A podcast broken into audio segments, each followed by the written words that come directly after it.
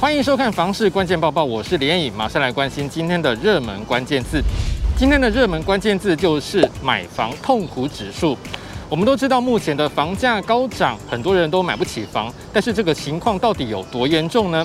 根据最新的官方统计数字，目前新北市和台北市是最严重的，台中市也是越来越辛苦。内政部日前公布二零二二年第一季房价负担能力指标，其中有买房痛苦指数之称的房价所得比，全国平均又升高了，来到九点五八倍。所谓的房价所得比，就是指中位数住宅价格除以中位数家户可支配所得。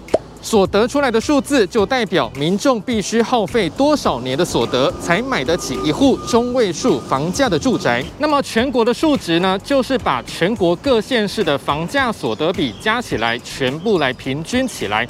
那么全国的房价所得比目前是高于九的，也就是民众要不吃不喝九年以上才买得起房。其中全国房价所得比最高的区域还是台北市，达到十六点二二倍。新北市十二点五八倍也是非常辛苦，台中市十一点二六倍也快接近新北市的水准。但是根据统计，全国年变动值最多的其实是台南市，年增一点四二倍，目前来到九点二零倍。高雄市也年增一点二九倍，来到八点八九倍，显示南部房价上涨的情况真的是很有感。南二都房价水准都已经接近了全国平均值，六都当中只剩下桃园市买房比较轻松一点，房价所得比是七点八七倍。全国最低的区域则是基隆市和嘉义县，房价所得比都在六以下。永庆房屋延展中心副理陈金平表示，根据世界银行的定义，房价所得比最好是落在四到六倍比较合理。台湾房价所得比九倍已经是追平历史高点，想要光靠薪资来买房非常不容易。知名学者张金鶚就直说，台湾房价所得比不断恶化，就是因为投资客炒房。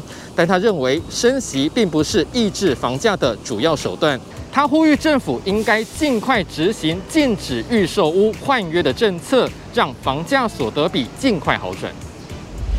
那么，想要抑制房价，政府的打炒房政策就很关键了。我们就持续来关心政府打炒房的后续效应。知名学者张金鶚在脸书上表示，为了抑制房市过热，政府已经进行一连串的管制措施，确实可能让市场上出现优胜劣败的调整。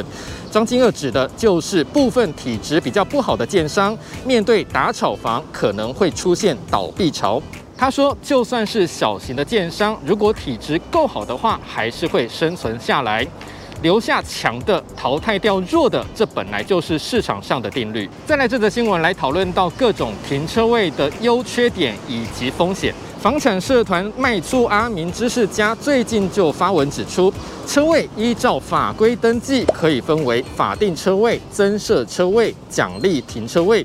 其中奖励停车位在过去比较容易产生纠纷，主要是因为有些建商换取容积之后，没有将车位开放给公众使用，这样就会造成所有权人买到车位却不是自己的。消费者在交易之前一定要仔细看清楚。最后这一则新闻很多人都会遇到，那就是明明浴室有保持通风或是开窗，为什么老是会发霉呢？祥汉室内装修设计总监卢淑媛就表示。就算是有窗户的浴室，如果对外是天井，通风效果就会比较差。要避免浴室发霉，最好平常门还是要开着，也可以装抽风机或是多功能机来帮助通风。